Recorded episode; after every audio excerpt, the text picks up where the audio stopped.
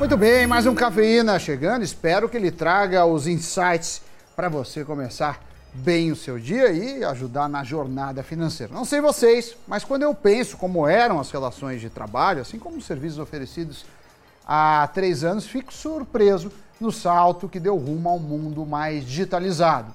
Quem nunca sequer cogitou em fazer compras, pagar contas, contratar serviços ou oferecer de forma online e civil, obrigado a iniciar no meio da pandemia. Talvez essa seja uma herança que vamos levar para sempre.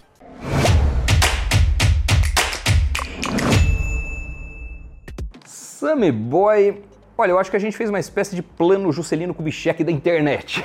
Né? Avançamos não 50 anos em 5, mas talvez uns 10 anos em 2. Né? Os hábitos mudaram por força da conjuntura, isso empurrou muita gente para se digitalizar na marra e um hábito, quando adquirido, fica difícil voltar atrás. Né? Vale para as pessoas, vale para as empresas, afinal de contas, no caso das empresas, vence não quem é mais forte, quem se adapta mais rapidamente às mudanças. Né? Algumas empresas se adaptaram, se deram bem, outras não se adaptaram e morreram. E mesmo as relações trabalhistas, olhem como foram feitos arranjos alternativos de emprego, seja temporários, né, cargos eh, para bicos, regimes flexíveis, parciais ou até híbridos. O trabalho remoto parece que deve se manter por um longo tempo e não apenas de maneira temporária, como era esperado. Entre os profissionais de tecnologia, por exemplo, só 9% da categoria pretende voltar ao trabalho 100% é, presencial, conforme levantamento da Cisco. E esse feito já tem inclusive um nome, se chama Gig Economy.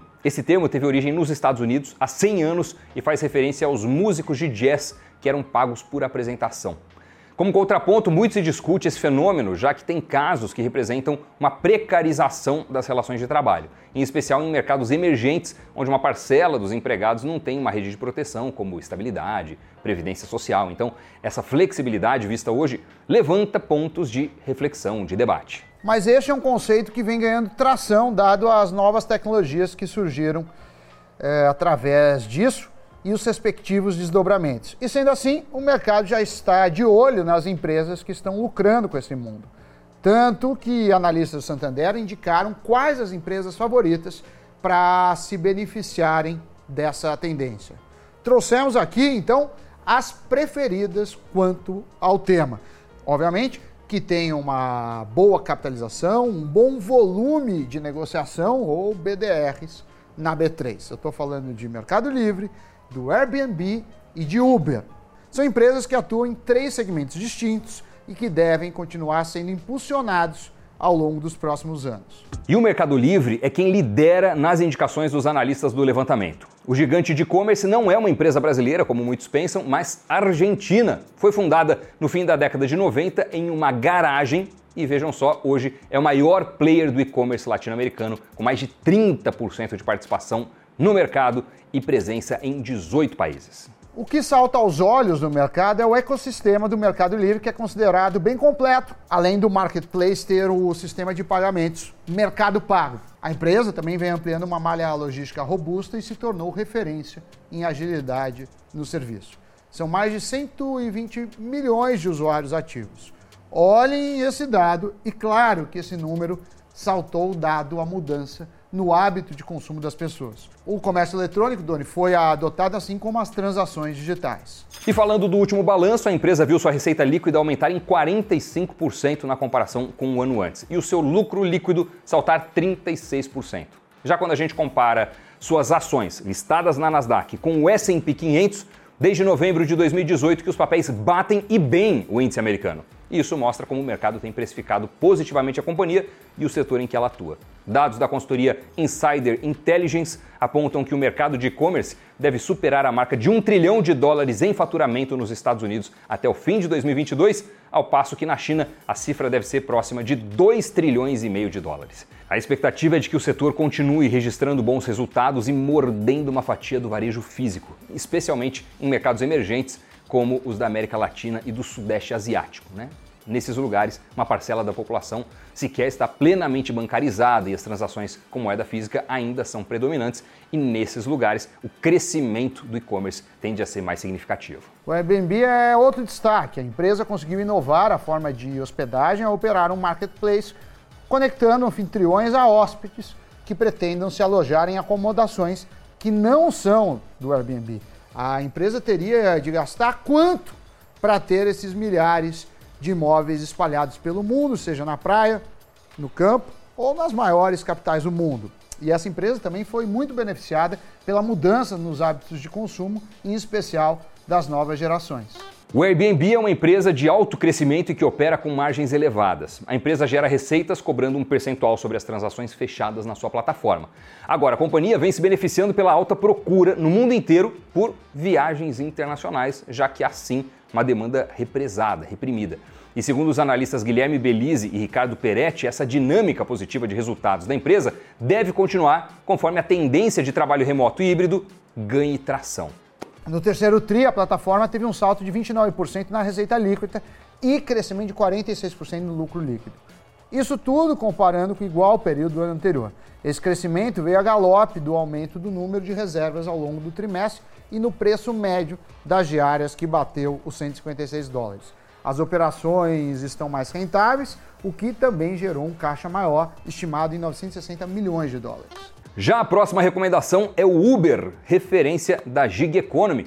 O Uber tem ativos valiosos em setores diversos, como transporte compartilhado, UberX, Uber Black, Uber Pool, delivery de alimentos, Uber Eats e até frete de cargas.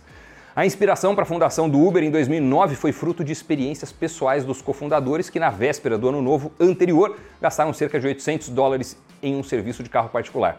Passada uma década, a empresa mudou a forma como a mobilidade urbana funciona a nível global. E tem até um seriado bem interessante sobre os bastidores do Uber, muitos deles polêmicos e vale assistir, hein? Chama Super Pumped. Olha, eu acho que só essa dica já vale uma clicadinha aí no botão de se inscrever no nosso canal Invest News, hein? Para quem já é inscrito ou inscrita, muito obrigado, hein? Vamos em frente, Sammy Boy. De tempos para cá, o Uber vem desinvestindo de áreas pouco rentáveis, como a divisão de carros autônomos.